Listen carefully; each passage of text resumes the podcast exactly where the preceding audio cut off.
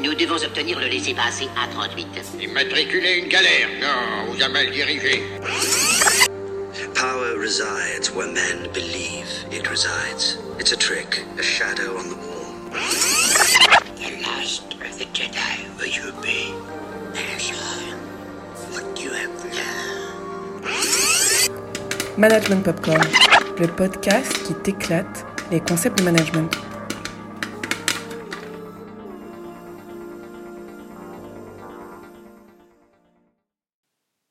Bonjour à tous. Aujourd'hui dans Management Popcorn, je vous propose de parler cabinet d'avocats, New York City et Princesse Royale avec la série Suits.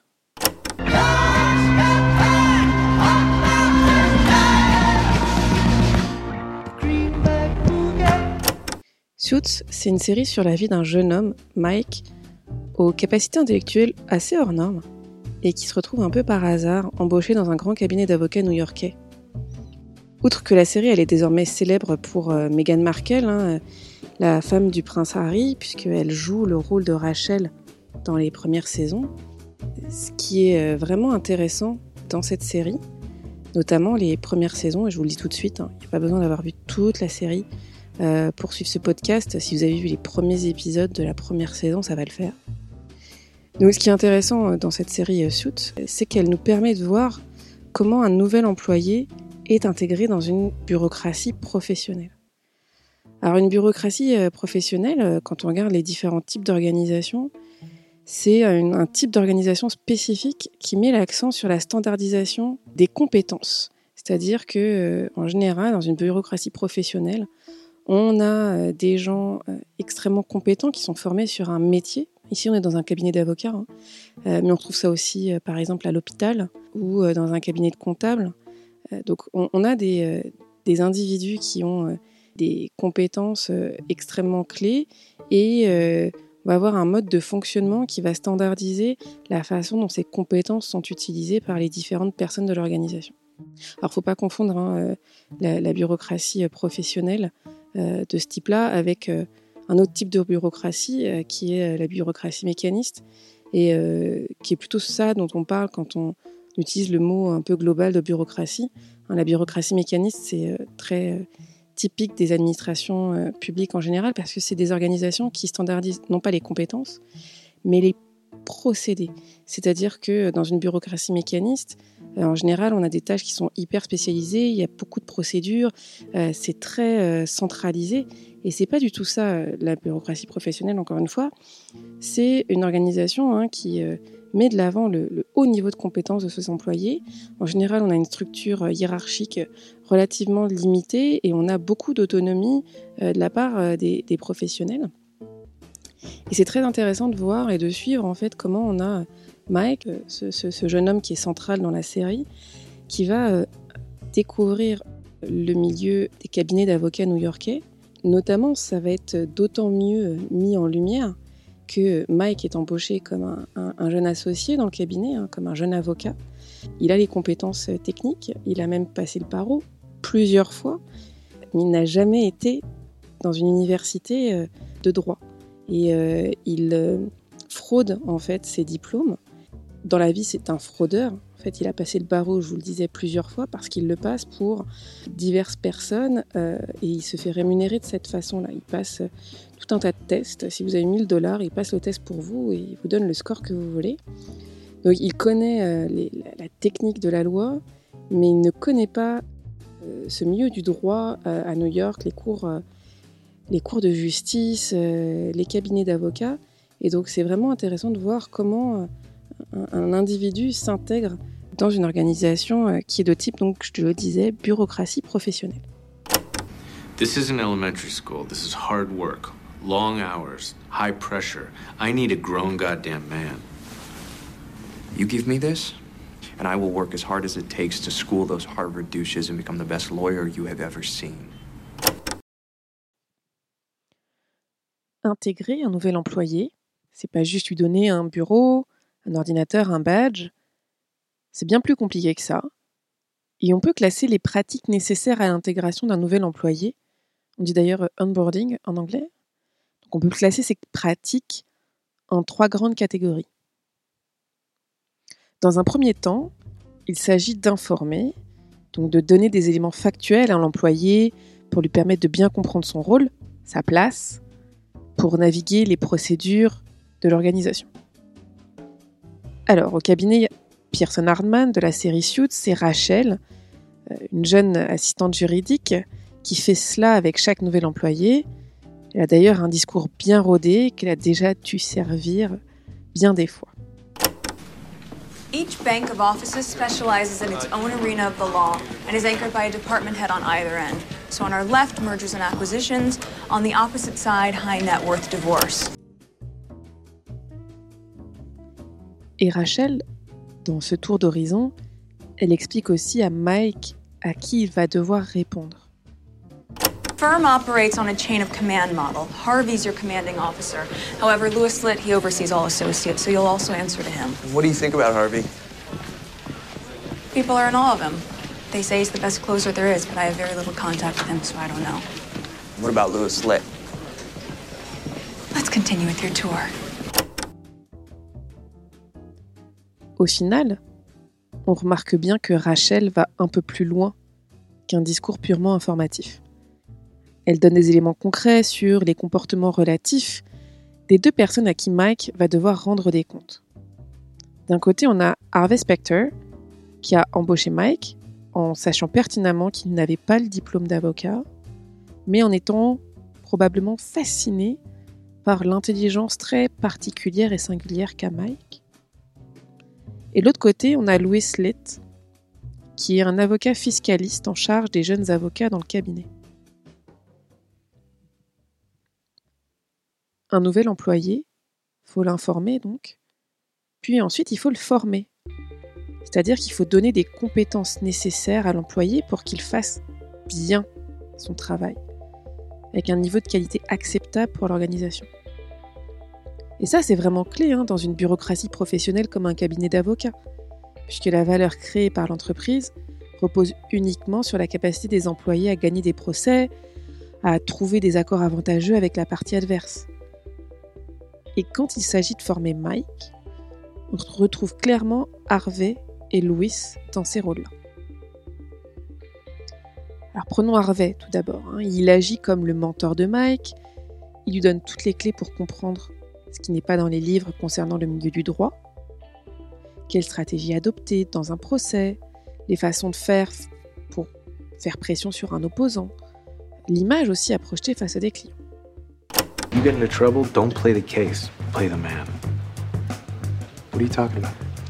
Good lawyers worry about facts. Great lawyers worry about their opponents.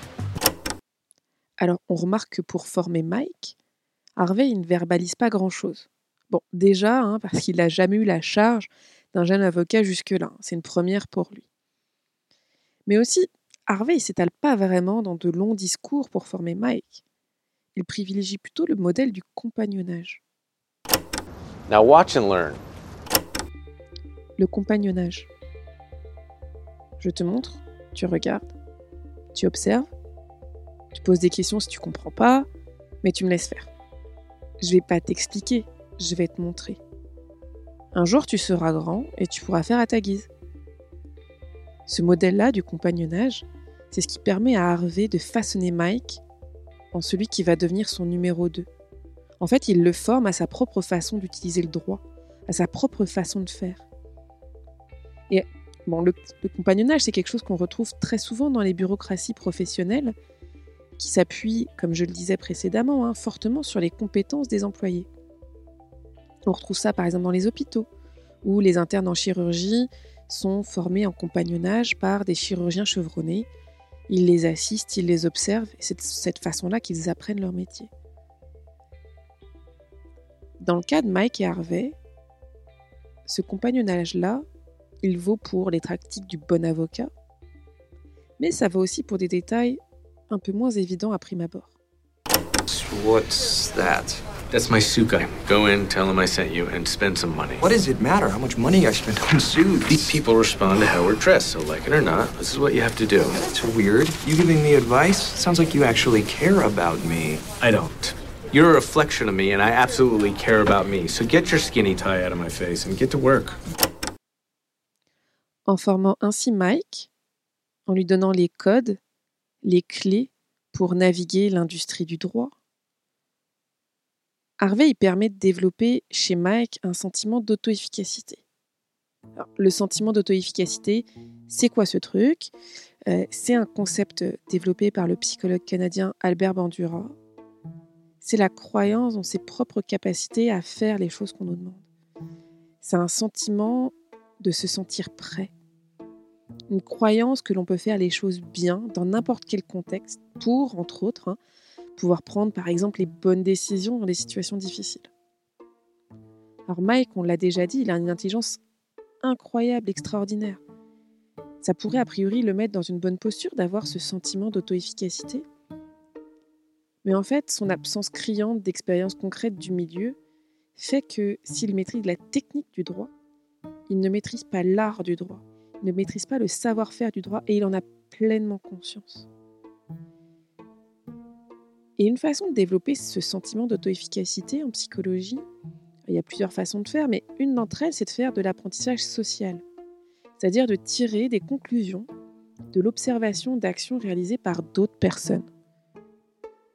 Dans le cas de Mike, développer ce sentiment d'auto-efficacité revient à suivre Harvey, à apprendre auprès de lui, bref, à bénéficier de cette stratégie de compagnonnage mise en place par Harvey, en d'autres termes, de profiter d'être son padawan en quelque sorte. Tiens, ça me fait penser, faudrait peut-être que je bosse moi sur un épisode sur Star Wars. Mais bon, je m'égare. Je reviens à nos affaires. Harvey est donc dans une dynamique de compagnonnage, mais Harvey c'est pas la seule personne qui va former Mike. Parce que Rachel, elle lui a bien expliqué hein, dès son arrivée au cabinet, Mike répond à deux avocats seniors, Harvey et Louis. Et si Harvey mise sur le compagnonnage, Louis Litt, lui, il mise sur un tout autre facteur pour accueillir et socialiser Mike. Il joue sur la peur. I know you had orientation from Rachel, but I wanted to give you a special welcome from me. Um, amongst other things, I'm sort of the disciplinarian of the associates. You wanted to see me? Yes, Gary, please come in. Mike, this is Gary Lipsky. Gary's one of our most promising associates from last year. Hi. Gary, Ms. Pearson wanted me to ask, have you completed the Petrenko filing? Oh, well, my brother was in over the weekend, so I didn't really get to it. Gary, come on, this is like the third time I've had to ask. I'll get right on it. Oh, don't bother, you're fired. What? Y- you can't fire Oh, me. Oh, yes, I can. And I just did. Go pack up your things. Don't you ever show your face in this place again. See, I arranged for you to see that. Because we pay our associates very well, and we provide the opportunity for unlimited advancement, but in return, we expect results. Have I made myself clear? Yeah. Great. Welcome to Pearson Hardman. À sa manière, alors c'est un peu brutal, hein, ça va sans dire, mais Louis, il expose clairement la façon dont les choses vont se passer. Faut dire que Louis, il est quand même très attaché à la partie élitiste de la culture d'entreprise du cabinet d'avocats Pearson Hardman. Pearson Hardman ne recrute que des diplômés d'Harvard, sans exception, dans la première saison du moins. Pearson Hardman ne garde que les meilleurs talents. Ceux qui craquent sous la pression sont remerciés. Et dans la série, on a un certain nombre d'exemples de départs qui vont dans cette ligne-là. Ce discours d'accueil que Louis fait à Mike, cette mise en scène de licencier un employé, tout ça, ça sert à expliciter, à formaliser cette culture d'excellence de l'entreprise. Mike est donc prévenu, on ne peut plus clairement, dès le début, de ce à quoi il faut s'attendre. Si on y réfléchit bien, il y aurait quand même une autre personne hein, dans le paysage qui serait en position de former Mike. Il s'agirait de Jessica Pearson, l'avocate qui dirige le cabinet. Et en fait, quand on y regarde bien, il faut attendre plusieurs saisons pour que Jessica pose un quelconque geste de management envers Mike. En fait, elle s'embarrasse pas vraiment des jeunes avocats, elle gère plutôt les égaux de Harvey et de Louis, et c'est déjà bien de la job. I'll um, I'll give you your promotion. But you have to do something for me. Anything. Ah. Pro bono. Anything but that. Harvey, pro bono cases are how we as a firm show that we care about more than just ourselves. I'm not saying we shouldn't do them. I'm saying I shouldn't do them. Je vous disais un peu plus tôt qu'il y a trois grandes dimensions à prendre en compte dans l'intégration d'un employé. On a parlé d'informer, on a parlé de former. La troisième chose hyper importante pour intégrer un employé, c'est de le connecter. Le connecter à son milieu, le connecter aux gens, le connecter à l'entreprise.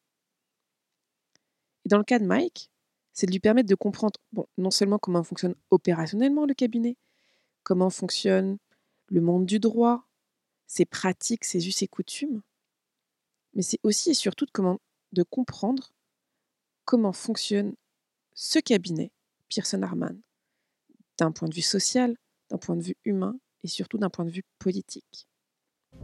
Parce qu'une organisation, une entreprise, c'est pas juste une machine à cash, pas une, juste une machine à produire des trucs et à rémunérer des gens. C'est aussi profondément un lieu de vie, un endroit où les gens ils interagissent, ils ont des émotions, ils ont des ambitions, ils ont des conversations, bref, un endroit où les gens vivent. Et là, bah, ni Harvey ni Louis ne vont s'atteler à cette tâche. En fait, ils sont eux-mêmes en plein milieu des jeux de pouvoir qui régissent le cabinet d'avocats.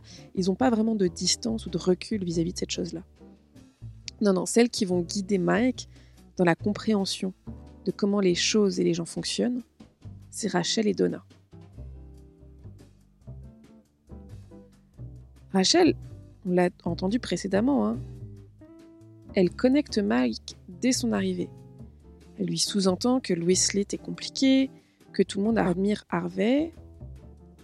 Et quant au premier soir de son nouveau travail, Mike il veut quitter le bureau à 18h, hein, comme n'importe qui, elle le remet dans le droit chemin. Where are you going? It's 6.30. I'm going home. okay, what's so funny? You're a rookie associate. If you go home before nine on your first week, you're not going to make it through your first month. On s'entend que nulle part, il n'y a une règle formelle dans l'organisation qui spécifie l'heure à laquelle les employés doivent quitter le travail. Il y a des us et coutumes. Il y a des façons de faire dans le cabinet qui se sont écrites nulle part, que Mike ne peut lire nulle part. Il faut bien quelqu'un pour les lui donner ses clés de lecture et c'est Rachel qui le fait ici.